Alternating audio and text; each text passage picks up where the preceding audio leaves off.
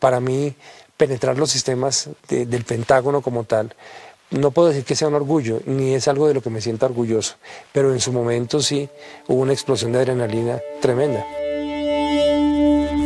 En un planeta ultraconectado, en una galaxia que se mueve de manera infinita, la creatividad es la inteligencia divirtiéndose. Porque nada se compara con una buena idea y sabemos que hay vida más allá de los emprendimientos. Junto a Leo Meyer y Caro Rossi, ajustamos nuestro cinturón gravitacional para entrar en la atmósfera de Innova Rock. Innova Rock. Innova Rock. Inspira, visibiliza y conecta. Soy tripulante Leo Meyer y me encuentro con la princesa Leia del universo innovador. Hola, hola Leo. ¿Cómo estás? Bien, bien, bien. Bien animada con un mega, mega programa que se viene hoy día. Hoy desde esta nave llamada Innova Rock estamos con un invitado que viene de la estratosfera. Me atrevo a decir que él hackeó el sistema.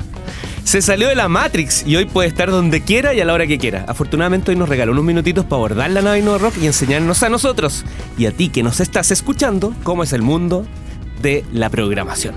El ingeniero en computación e informática y cofundador de Conferencia 8.8. Bienvenido, Gabriel Vergel. ¿Cómo estás, Gabriel? Hola, Leo. Hola, Caro. Hola, Uri. ¿Cómo están? Colega de radio por un rato, ¿no? Sí, pues tuvimos un programa acá en Radio Futuro, Rock and Hack. Oye, Gabriel, partamos por algo muy básico pero muy importante que en realidad, ¿qué, es un hacker? Porque todos ya casi lo usamos malamente, me atrevería a decir de repente, y no, no, tenemos un mito, yo creo, tiene un mito el concepto y ser hacker es ser un apasionado. Yo me atrevería incluso a ser más general el concepto, llevo un apasionado de la tecnología. O sea, Uri, Caro, Leo pueden ser hackers.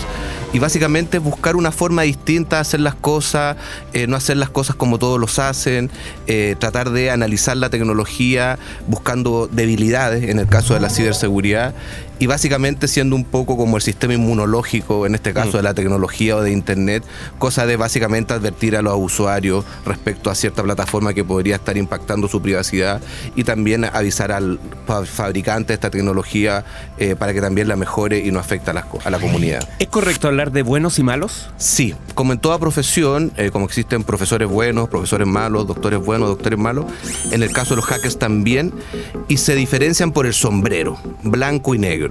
Blanco, eh, los que trabajamos en el ámbito profesional, y negro, los que trabajan más en el underground, en la mafia. Y ustedes se preguntarán por qué blanco y negro, y viene del antiguo western, las películas de western. Si ustedes recuerdan, siempre el sheriff se vestía de blanco y tenía un sombrero blanco, y siempre el malo andaba de negro con un sombrero negro. El black hat. Black Hat, efectivamente, sí. Y hasta el día de hoy se reconocen así.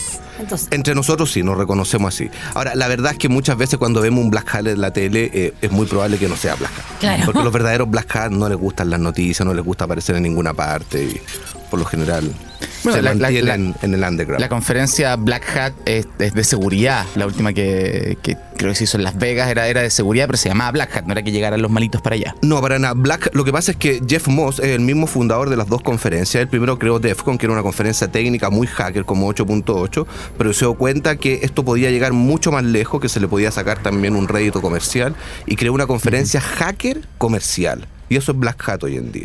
O sea, si tú a hacer negocio eh, en, un ambiente eh, donde van a haber hackers, buenas charlas, etcétera, vas a Black Hat.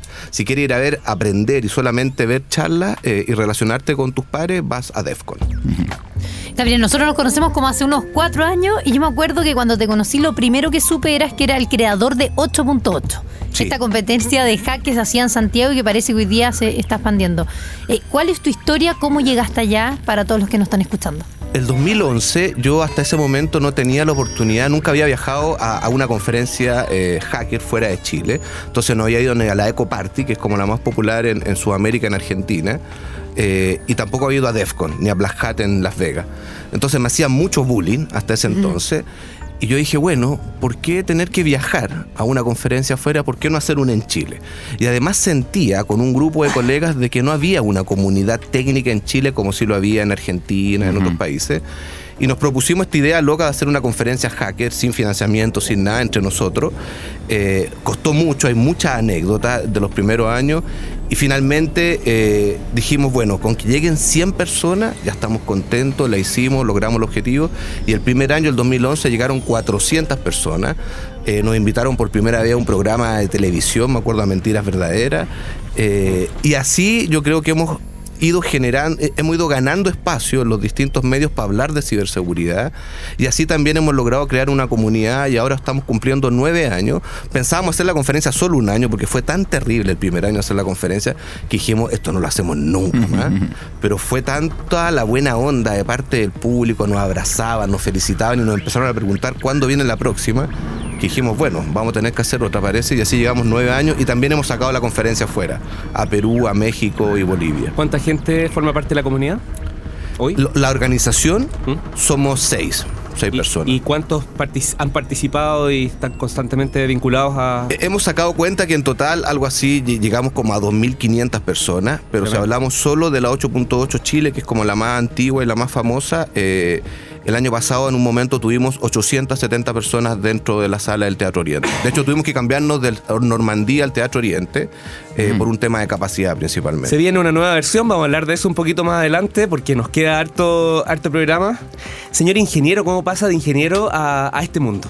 Eh, la verdad es que yo creo que la primera vez que me sentí atraído por este mundo fue después del 95 a ver la película Hackers con Angelina Jolie.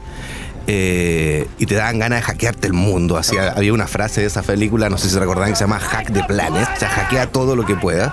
Ahí aluciné con el tema y empecé a averiguar más. Y la verdad no es era tan cool. no, al contrario, era súper ya. cool. O sea, me, me- me- me llamó mucho la atención. Yo estudié ingeniería en computación. Lamentablemente, los que estudiamos ingeniería en computación salimos todos con un perfil de desarrollador. Buen Y a mí no me ya. gustaba desarrollar, la verdad. Nunca me vi desarrollando. Yo me metí a estudiar computación porque me gustaban los videojuegos y nunca terminé tampoco haciendo nada con videojuegos. Y en algún momento me empecé a desviar para este otro lado de, las, de la seguridad, todo el tema hackers, virus.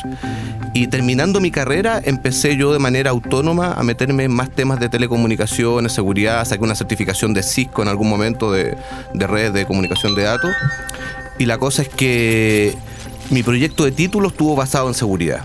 En, la- eh, en Codelco hice mi proyecto de título y ahí me metí en el tema y ya después no salí más. Y cuando empecé a descubrir cosas y te das cuenta que tú soy capaz de hacer cosas que antes no pensabas que eres capaz de hacer. Eso era hace un tiempo, pero hoy día me imagino que alguien también tiene que todavía hacerlo de manera autónoma, porque tampoco conozco que existe la ingeniería en... O- Sí, la, la- la verdad es que, o sea, hasta el día de hoy, la mayoría de mis colegas son autónomos, o sea, son autodidactas. De hecho, no solamente hay ingeniero en computación, también hay ingeniero eléctrico. Tengo hasta un amigo que es ingeniero comercial que trabaja en seguridad. Eh, existen diplomados por lo general, posgrado, y existen además certificaciones técnicas internacionales de, de seguridad. De hecho, yo elegí ese camino porque pensé de que era más eh, reconocible fuera del país que un posgrado. Por lo tanto, yo me fui por el lado de las certificaciones que te las reconocen aquí y en China. Eh, pero además, ahora, hace dos años, INACAP sacó la carrera de Ingeniería en Ciberseguridad. Porque básicamente esta carrera es muy asimétrica respecto a cómo avanza la tecnología y a cuánta gente trabaja eh, defendiendo o a cargo de la seguridad versus el cibercrimen.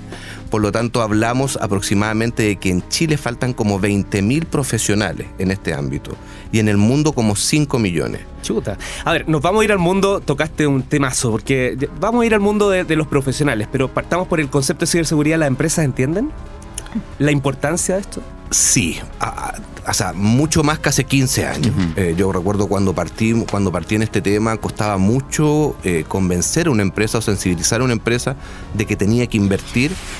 Pero yo creo que los incidentes grandes que han ocurrido en el último tiempo y público eh, han sido las mejores campañas de sensibilización, partiendo por WannaCry, por ejemplo, el 2017. Hoy se registró el mayor ciberataque de toda la historia. Un virus afectó al menos 74 países, golpeando empresas y organizaciones gubernamentales. Y el año pasado Este con la visita de Corea del Norte acá a. Santiago atacando el sistema financiero, eso hizo de que eh, en- en definitiva se generara un precedente el 2018 y cambió total el panorama. Por lo tanto, hoy en día las empresas están más conscientes, eh, invierten más en ciberseguridad, pero a pesar de eso, igual existe una brecha grande, sobre todo en empresas más chicas, startups y ese tipo de cosas, o empresas muy antiguas o de rubros muy poco tecnologizados. ¿Cómo lo, una cosa son las empresas privadas, los bancos por sobre todo, y lo otro es el mismo Estado, la seguridad del Estado. Ta, ta, ta, ta. ta, ta, ta. ¿Cómo, lo, cómo lo has visto tú? ¿A- ¿Algo te ha tocado eh, trabajar en conjunto con, con el gobierno de Chile o algo similar? Corrígeme si estoy mal, pero eh, en, en cómo analizar estas situaciones. ¿Están preocupados? ¿Lo entienden? ¿No lo entienden? Están preocupados y ocupados, pero yo creo que vale la pena acá diferenciar, por ejemplo, en, en Europa y en América, en Estados Unidos, es muy común de que muchas veces las entidades públicas sean más avanzadas que las privadas. Pero acá en Sudamérica no es así en general. Por lo tanto, siempre el ámbito público va un poquito más atrás que el mundo privado, por temas de presupuesto, por distintas razones, responsabilidades, roles.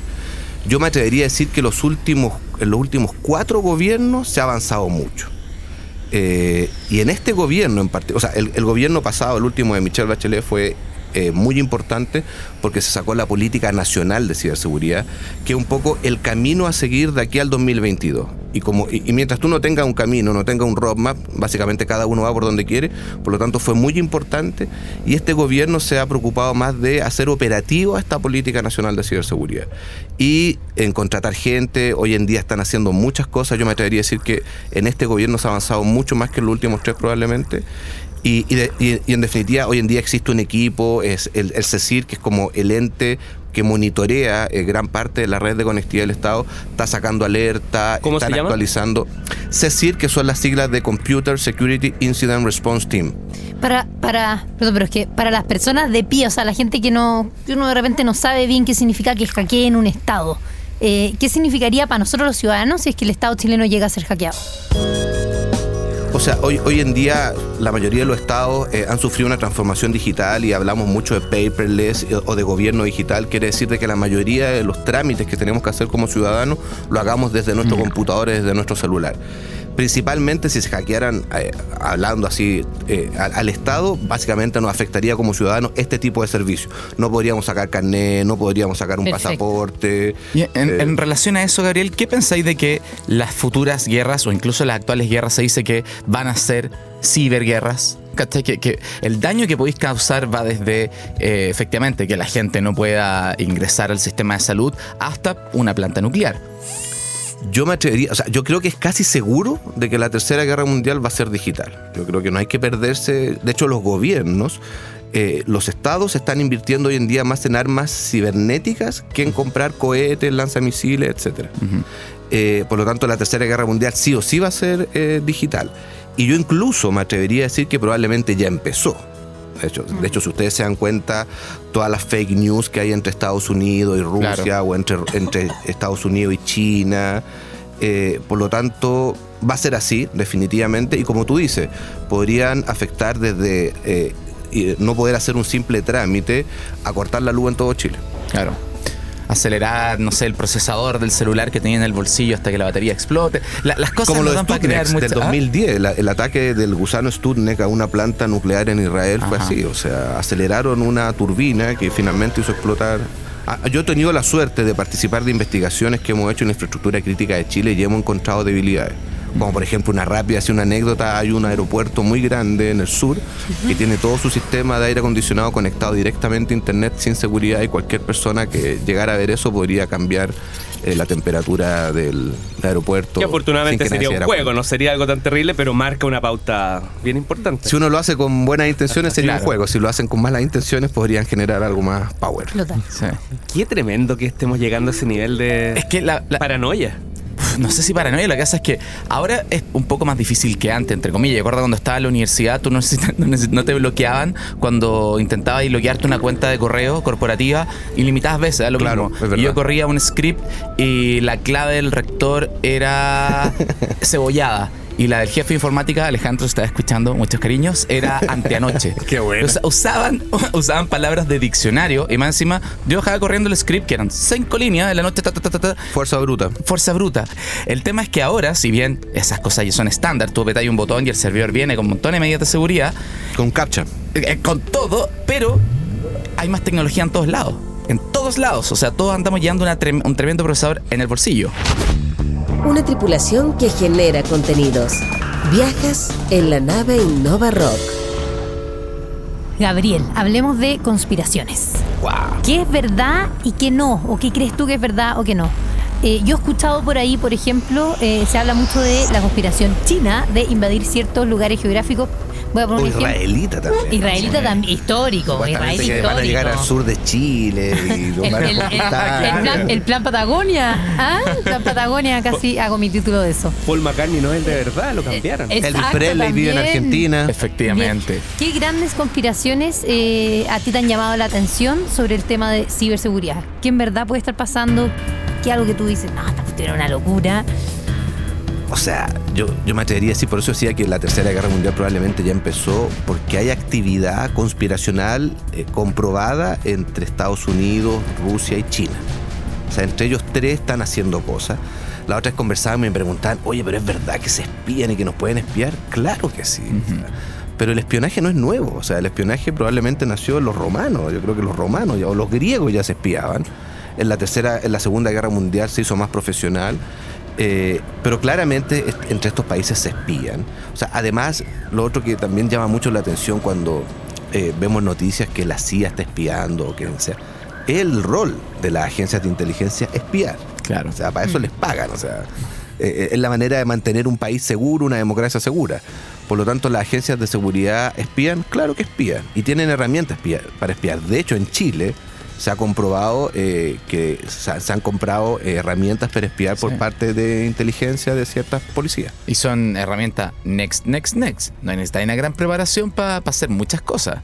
La- la- Son, pasa es que- son, son muy poderosas, son muy Sí. caras porque en definitiva te garantizan que pueden pasar cualquier control de seguridad, antivirus, lo que sea. Sí, y, so- y- y son a lo que voy es que hay una industria de software que lo aterriza, no, no, neces- no- no necesitáis un departamento con 20 hackers para operar una herramienta que te cuesta 50 mil dólares al año. al No, año. pero son mucho más caras. De hecho, yo Sí, me bueno. atrevería a decir que son dos grandes empresas que venden este tipo de herramientas. Una de ellas israelí, ¿no?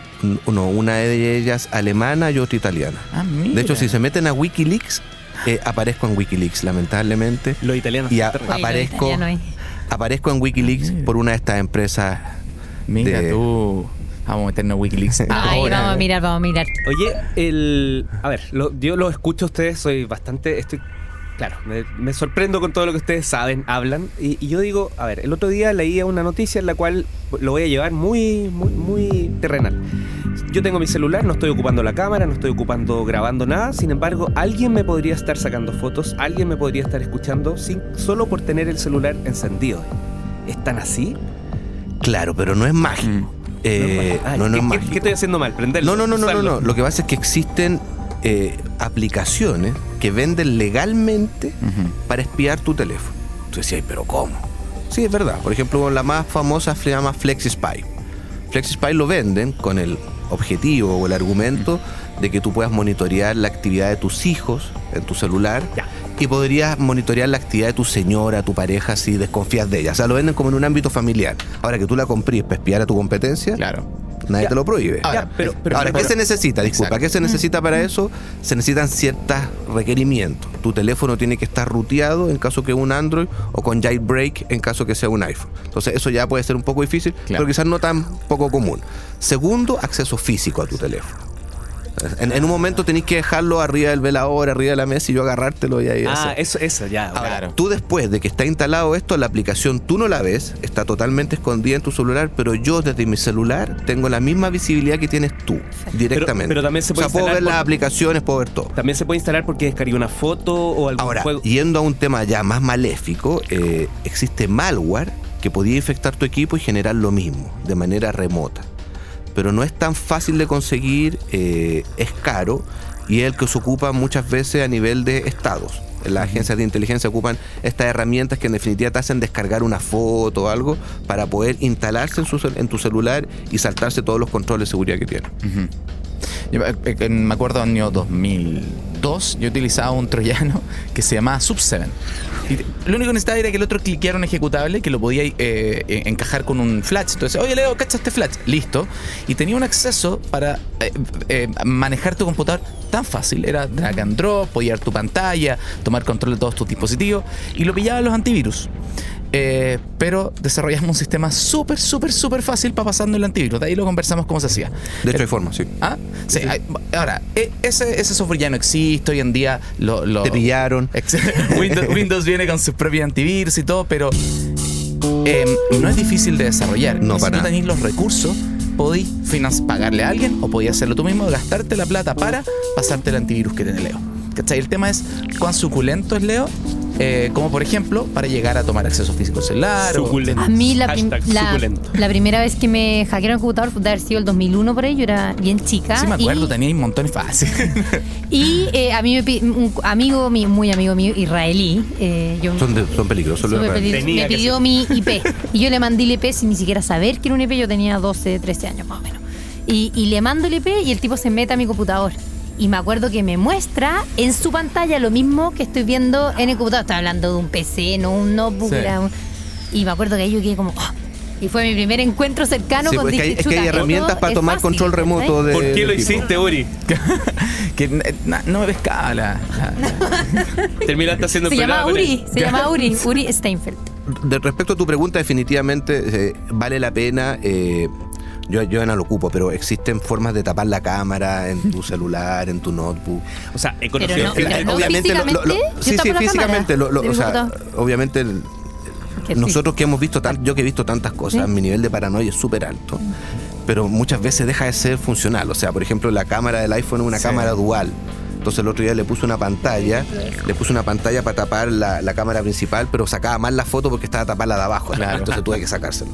Pero la de tapar la cámara en el notebook sigue Sí. siendo una buena práctica porque alguien podría infectar tu equipo. Sí. Eh, por ejemplo, hablando de lo que tú decías de que eh, en, en su momento desarrollaste este software que permitía saltar el antivirus. Por ejemplo, nosotros hay una técnica que se llama baiting, donde básicamente ocupamos un dispositivo externo, un USB, un disco duro externo para infectar un equipo. Los últimos, eh, los últimos desarrollos que existen respecto a este tipo de herramientas no necesitan la interacción del usuario. O sea, solamente con que tú pongas un USB en tu equipo, yo puedo tomar control remoto inmediatamente. Nosotros hemos hecho pruebas en muchas partes y dejamos USBs botados en distintas partes de la empresa. En el Ya. baño, en la recepción. Adivinen qué es lo que hace una persona cuando se encuentra un USB. Lo mete al tiro. el-. Sí, Sí, no no lamentablemente, o sea, pero es increíble, es como un Sí. acto automático, o sea. Y hemos hecho pruebas con discos duros externos, así de estos grandes, de color rojo, que se ven muy modernos, y la tendencia sube, pero increíblemente mucho más. Y después haciendo estadísticas, eh, la, la respuesta de la gente es, es que pensamos que tenían video. Esa era la principal, pregunta, la principal respuesta. Piensan que hay video adentro. Nosotros lo hacemos con un CD. ¿Te acordás que tenían anti-autorun? Sí, pues. Entonces, tú metías ahí el CD y básicamente lo que hacíamos es metí- editábamos el registro para excluir Claro, una carpeta y en esa carpeta metíamos el, El- troyano. Ah, el pero en payload del USB tiempo, ¿no? Ahora. sí, el, el payload del sí. USB es lo mismo, básicamente Exacto. se hace lo mismo. Es como un autorun así de manera simple. Salvo que es, más fácil dejar un, un pendrive por ahí que un, que un CD. Pero hay po. poca conciencia, o sea, los Sí. que trabajamos en esto, es- esto lo hemos visto hace muchos años eh, y uno pensaría que ya no funciona, pero funciona de manera increíble. o sea, Sí. y, y Qué es una forma más, ¿eh? muy, muy fácil de infectar un equipo, por ejemplo. Leo, ¿me pudiste volver el pendrive que te vesté la semana pasada? Sí, te voy a devolver otro más para agradecer. De hecho, no Una sé, demora. si, no sé si ustedes lo saben, pero existen los condones digitales. Ya. ¿Qué? What? No, no, de verdad. Por ejemplo, es muy normal de que hoy en día, cons- considerando que todos somos nomofóbicos y necesitamos estar con batería y todo eso, es muy normal que nos quedemos sin batería. Entonces puede ser que yo me quede sin batería y te diga, oye, Uri, ¿puedo conectarme a tu computador para No lo necesitas porque mi- cargar la batería? Entonces... Ahí yo podría correr un riesgo, porque considerando que Uri es hacker y ya lo, lo- Claro, lo ya. supimos, eh, él podría infectar mi equipo. Entonces, este condón digital lo que hace es un USB donde yo me conecto al condón digital y lo único que hace pasar es electricidad, electricidad. no pasa datos. Pues ahí lo que O sea, podríamos de- hacer. de- del touch and go al pack and play puede ser. Una cosa así, claro. Pero ese es, es especial, o sea, uno tiene que ir a comprarlo. Sí, USB, de hecho, se llama, creo, no, el otro día me hicieron No la sé, misma la pregunta. jerga que el otro día, no, no, no, si el otro día me preguntaron y se llama, creo, condón digital, de verdad. yo voy a vean, preguntar vean lo la que se llama foto, eso. vean la foto Em- antes. En porque PC esa Factory, no sé, no, sé si lo conocerán igual en PC Factory, pero si el día de mañana ustedes quieren cargar que voy a también, quieren cargar su celular en el aeropuerto, por ejemplo, para estar Sí, más seguro, sí. ponía este Ah. condón a- O lo que pueden hacer, lo- eh, mi Huawei P30 Pro tiene carga reversa, así que tú te colocas ahí y te va a cargar Ah. inalámbricamente. ¿Cómo será la T en esta era digital? No, no sé, ya tendríamos que entrar a otro, a otro tema. Es una T de otro material. Claro. De Oye, silicio. entonces el- lo hablamos al principio, pero, eh, o sea, nada es privado o todo es privado. Es como raro, como que igual puede. Cuando digo todos privados, que igual podemos mantener nuestra eh, privacidad con cierta, con cierta herramienta y es difícil que alguien sepa que no soy la persona que soy. Y por otro lado, todo el mundo sabe quién soy. Es como un. O sea, yo creo que Es raro. los principales responsables de eso somos nosotros, los usuarios. O sea, eh, hay conceptos que la gente no tiene claro. Por ejemplo, hay gente que todavía piensa que las cosas se pueden borrar de Internet. No, Y para fue. nada. o No, sea, ya fue. hu- Hubo una campaña muy antigua de Inglaterra que se llama Think Before You Post. eh, y es porque es así, o sea, una vez que tú subes algo, eso no va a bajar jamás. Aunque te lo borre YouTube, te lo borre Facebook, una persona le sacó una foto, lo que sea. Por lo tanto, la privacidad en Internet depende probablemente mucho de nosotros. Eh, lamentablemente las principales empresas, compañías que, que ocupan nuestros datos, eh, nunca quedó claro si la responsabilidad era de ellos, era de nosotros, en el caso de Facebook, por ejemplo. Por lo tanto, yo me atrevería a decir que si nosotros somos conscientes de lo que subimos a Internet y no subimos cosas privadas, por lo tanto vamos a estar probablemente un poco más protegidos. Eh, y no podemos esperar a que el día de mañana estas empresas se hagan cargo. Internet nació para comunicar a las personas, Exacto. pero no nació con un concepto de seguridad. La suplantación de identidad es totalmente real. Eh, hay un chiste muy antiguo de los años 80, me acuerdo, donde aparecían dos, per- dos perros conversando y un perro le decía al otro, nadie sabe en Internet que somos perros. Ah, sí me acuerdo. Por lo tanto. Eh, por lo tanto, la suplantación de identidad es pan de cada día en Internet. Tú no tienes la forma en realidad de verificar o autenticar a una persona que está al otro lado de un computador de un IP. Por lo tanto, es la razón por la cual tantos pedófilos y tantos criminales ocupan las redes sociales, los videojuegos para Claro. engañar a los niños y en definitiva tratar de robarle algo de valor para ellos. Sí. Respecto a la privacidad, solo un detalle. El 2012 Microsoft y Brand Yourself hicieron un estudio y el 70% de las empresas había rechazado a un candidato por lo que encontraban de, de ellos en Internet. Entonces no es solo que te vayan a agarrar para el huevo por una foto en la que salís como el Leo dando jugo después de un himno a rock el 2017. El tema es que te puede costar un trabajo. Definitivamente te puede, o, o te pueden discriminar. o sea, Exacto. Efectivamente. La clave de Uri de todas sus plataformas es no me sé la clave.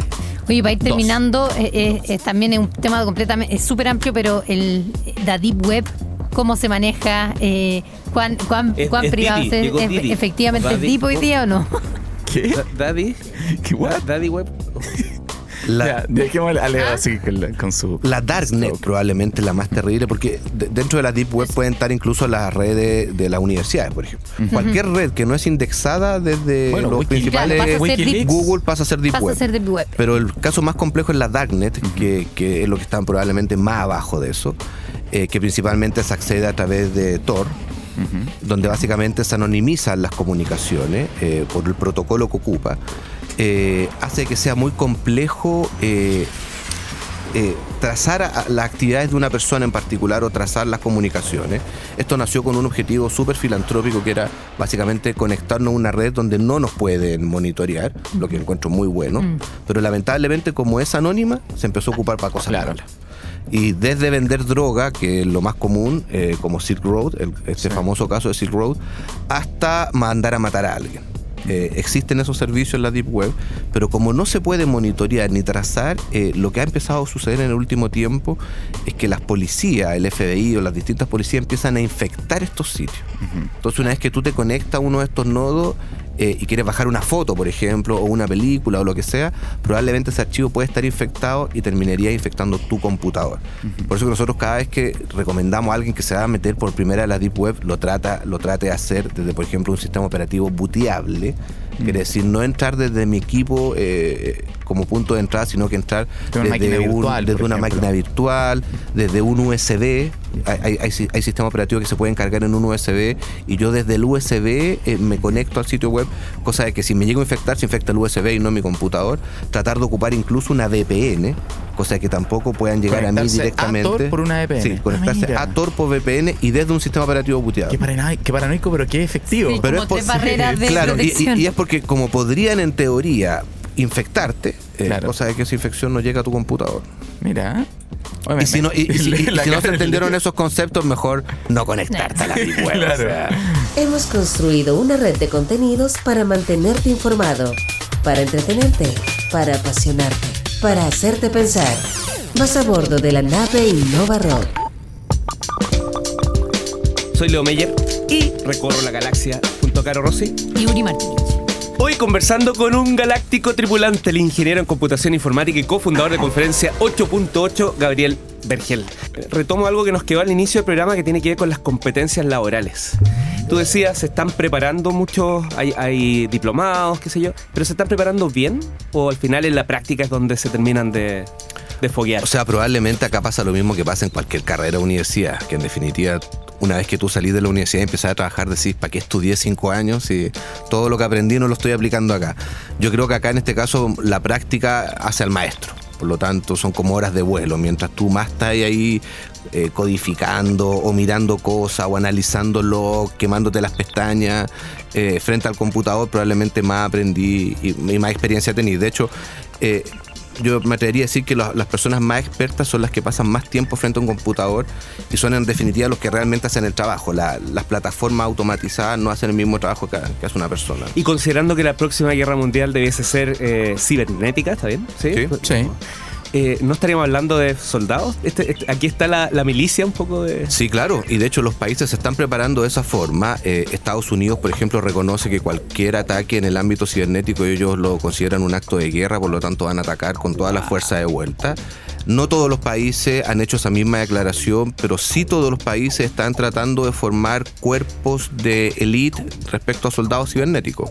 Y Mira. Chile también, eh, yo creo que está en eso.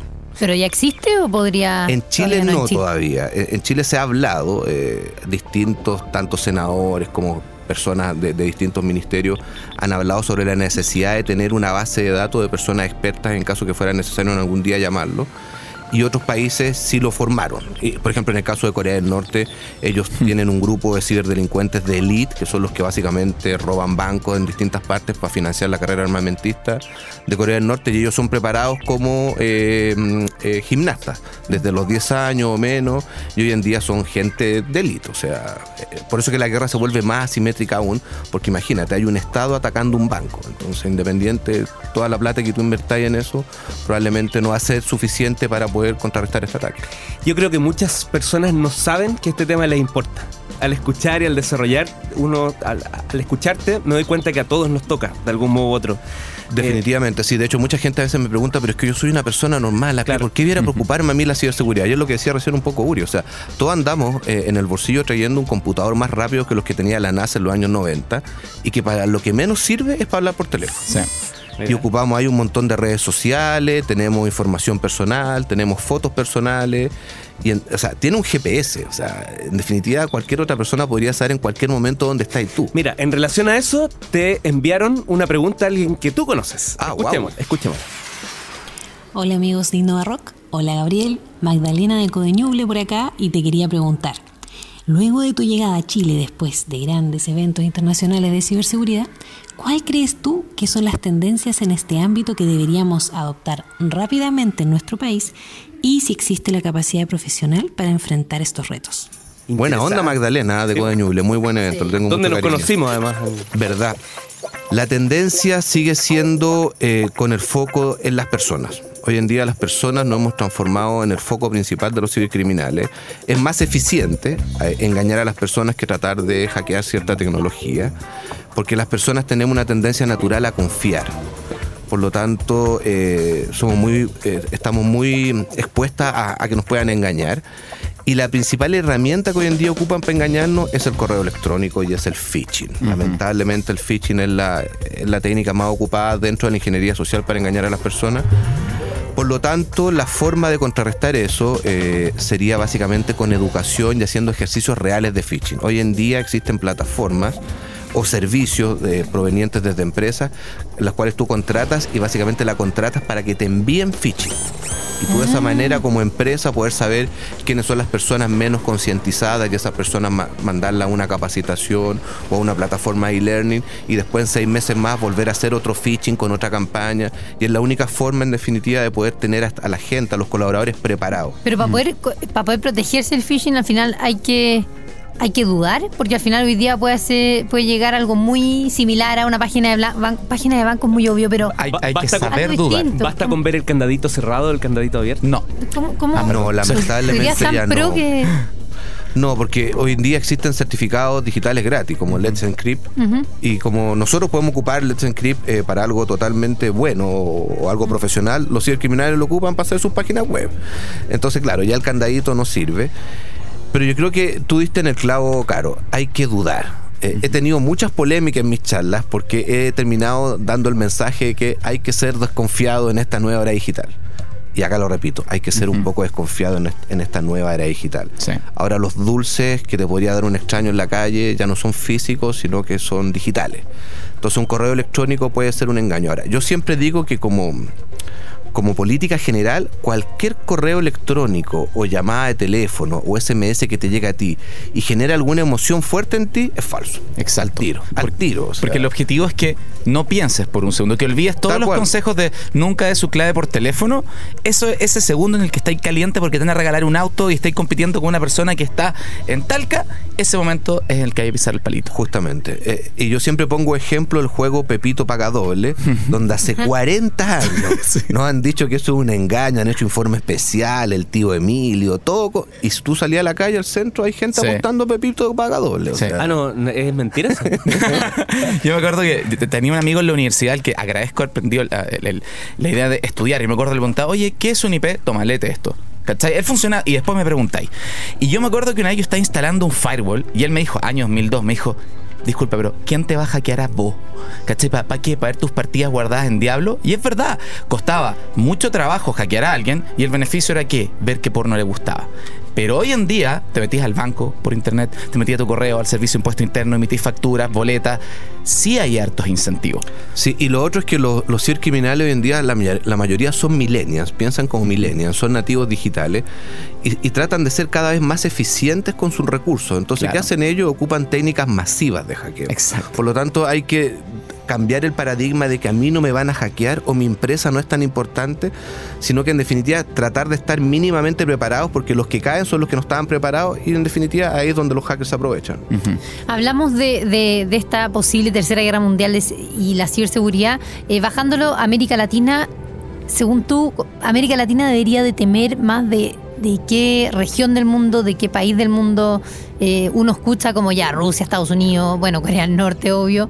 Pero ¿a quién le deberíamos nosotros tener miedo? ¿A todos o a alguien más que otro? O sea, con lo que pasó el año pasado, eh, el 2018, claramente quedó demostrado de que no somos el último país del mundo que está casi colgando el planeta y que también somos tan atractivos como cualquier otro país. De hecho, yo creo que somos muy atractivos porque somos una economía relativamente segura, con una estabilidad económica. Muy bancarizada mucha- también. Claro, con, con, con, con harta inversión extranjera. Y eso hizo de que, como se fija, como hay muchos inversores que se fijan en Chile como un país para invertir, los cibercriminales también lo vieron como un país como invertir, para invertir.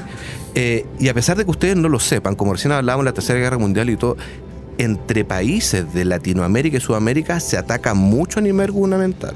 De hecho, ¿Ah, han sí? habido campañas de Colombia contra Chile, eh, cala- eh, campañas de falsa bandera de Bolivia atacando a Chile, haciéndose pasar por Perú. O sea, hay muchas campañas de cómo se atacan entre gobiernos. La- Las más grandes han sido Colombia contra Chile y falsa bandera de Bolivia y era Perú en definitiva que estaba atacando a Chile. Y en el caso, por ejemplo, de Brasil, que en el mundo de los hackers son súper, creo, me parece, he escuchado que son súper, súper fuertes. El caso de Brasil es bien particular porque en Sudamérica el foco del fraude está en Brasil. Y el, y el foco de los cibercriminales. Como en Europa está en Europa del Este, Ujú. en el caso de Sudamérica, Latinoamérica, principalmente está en Brasil y después podríamos decir que está Colombia y México. Pero en, en Brasil se desarrolla malware. Podríamos decir que hay muchos buenos profesionales trabajando en el underground. Y es la razón por la cual también Brasil podríamos decir está un poquito más avanzado que el resto de los países porque es un tema de necesidad de tener que estar más avanzado. Pero por lo general las técnicas de fraude o de robo de cajero automático o de POS que se hacen en Brasil empiezan después a permear al resto de los países un año después, dos años o sea, después. está liderando igual un poco el tema. Definitivamente. Gabriel, el otro día conversaba con Cristian Santana, no tienes por qué conocerlo, muy buen amigo. Él es programador, qué sé yo, trabaja en una empresa, fue startup. Y básicamente decíamos, ok, nos podemos cuidar de que todo el proceso, para que no tengamos ciberataques, eh, esté bien, bien hechito, por así Mm. decirlo. Pero siempre hay una intervención humana, en algún momento de esta, de, de esta cadena. Eh, ¿cómo, ¿Cómo los cuidamos a ellos? No sé si es la pregunta exacta, pero podrían ser sobornables, eh, ellos podrían querer hacer algo con esa información, Ay, ellos Sí. mismos pasan peligro porque podrían... Podrían, no hay malas intenciones, podría ser simplemente un Leo. O sea, eh, sí, claro. O sea, de, de hecho, la colusión es un problema muy complejo. Eh, de hecho, se le conoce como insiders. Las personas que, trabajan dentro de una empresa y que en definitiva tienen el acceso legalmente y formalmente otorgado porque tienen un rol en esa empresa y que en definitiva en un momento para otro empiezan a pensar distinto y quieren ocupar ese acceso para fines eh, eh, personales o lo que sea, son muy difíciles de detectar. De hecho, hoy en día existen las herramientas, las herramientas más modernas o una alta tendencia que se llama las herramientas que básicamente te monitorean tu comportamiento. Analysis Behavior, así se llama. Donde básicamente si tú, por ejemplo, eres un oficinista y llegas todos los días, de cierta manera tú todos los días debieras hacer las mismas cosas. Pero si un día X empezás a conectarte a otro servidor, a tener acceso a otra base de datos que nunca hayas tenido, eso en definitiva genera una alarma. Porque tu comportamiento normal por el cual se generó una línea base cambió. Entonces esos indicios, esas alertas podrían significar de que tú estás haciendo algo indebido. Pero el fraude interno es muy difícil de detectar y como tú dices, siempre vamos a depender de las personas, independiente de la tecnología que tengamos o de qué tan automatizado tengamos un proceso, siempre vamos a depender de las personas y lamentablemente las personas somos coludibles. Mira, entregarle algunos tips a quienes nos escuchan para que sean más cuidadosos. Eh, considerando que la ingeniería social y el phishing es lo que más se ocupa para engañarnos, yo, eh, como decíamos recién, hay que ser un poco desconfiado. Cualquier correo electrónico, mensaje de texto, llamada de teléfono que te genere una emoción fuerte es un 99% seguro que es un engaño. Eh, tratar de ocupar doble factor de autenticación en general para conectarte a tu Gmail, a tu Facebook, a lo que sea, ocupar doble factor de autenticación. Yo soy un enemigo de las contraseñas y no sé por qué se siguen ocupando hasta el día de hoy, porque se ha demostrado empíricamente de que no sirven a pesar de que pongamos un chorizo súper largo de 55 caracteres, igual lo pueden atacar a través de un robot y una fuerza bruta. Eh, Entonces, ¿qué? eh, por ejemplo, en el caso del mail. Por ejemplo, un doble factor de autenticación, en el caso ¿Teléfono? de Google, por ejemplo, ocupar el mensaje que te llega a tu celular, eh, al igual como lo hacen los bancos, que en definitiva existen mecanismos para hacernos llegar un segundo código por otro medio. Claro. Eso mismo ocuparlo para, pa- pa- para nuestras cuentas personales. Nosotros incluso en Telefónica creamos una, una herramienta que se llama Latch, que es un candado digital que es gratis y que ustedes lo pueden ocupar para implementarlo en Facebook, en Dropbox, en Gmail, etcétera. Ah, es como un Google Authenticator. Es como un Google Authenticator, pero algo que creamos en Telefónica que se llama Latch. Latch significa candado en inglés. Yo no, lo- yo no lo he usado, pero recomiendo Auti. Porque a diferencia de Google Authenticator, si cambian el celular, pueden recuperar todas las contraseñas. Oye, les pido todos los links para ir poniéndolos en redes sociales. todos Vale, todos. yo me comprometo a enviárselo sin problema. Pero, eh, ¿qué otro dato más? Bueno, muchas veces tenemos que conectarnos a una Wi-Fi pública. Eh, yo entiendo que a veces es necesario porque tenemos que hacer algo urgente y el- la única opción que tenemos es esa. Tratar de ocupar una VPN, que, que básicamente significa Virtual Private Networks, y que es básicamente un software que a ti te permite eh, posicionarte eh, digitalmente, por así decirlo, en otro país y además generar un canal cifrado de comunicación con Internet. Ahí te pusiste más complicado. No, pero mira, Leo, si no queréis gastar la plata o no te queréis dar la lata, utiliza Tunnelbird. Te da 500 megas gratuitos, 1 giga si tuiteáis. Y si lo ocupáis una vez las 1500 cuando te metís del Starbucks. Y hay VPNs correr. Yo, gratis. yo ocupo, Bueno, yo, sí, pues, yo tengo uno pago. eh, eh, lo dije. Pero algunas Norte- son baratas Son, también. Sí. Pago como No, pero 100 acá- dólares. acá tiene que ser gratis. 120 dólares, una cuestión a 100 dólares. Pero lo pagaste no, por año. vía, ¿no es cierto? Lo pagué. ¿Ah? Es que hay unos que pagáis de por vía, pagáis unos 100 No, dólares. no, te- no, Ah, por, por año. Ah, ya. Supuestamente es bueno. Pero hay veces que no nos hemos podido conectar a Wi-Fi público aquí. Oye, el tiempo nos está hackeando el programa. Em, ¿Cuál es la real amenaza? ¿A qué voy? Hoy día eh, mucha gente ya está hablando del manejo de nuestros datos, no tenemos la privacidad en la web que creíamos. Netflix estrenó ahora el documental de Yubin. eh, Sí, Yubin- increíble. ¿Cierto? Increíble de Cambridge Analytica. Eh, ¿Cuál es la real amenaza? ¿Las grandes multinacionales de tecnología?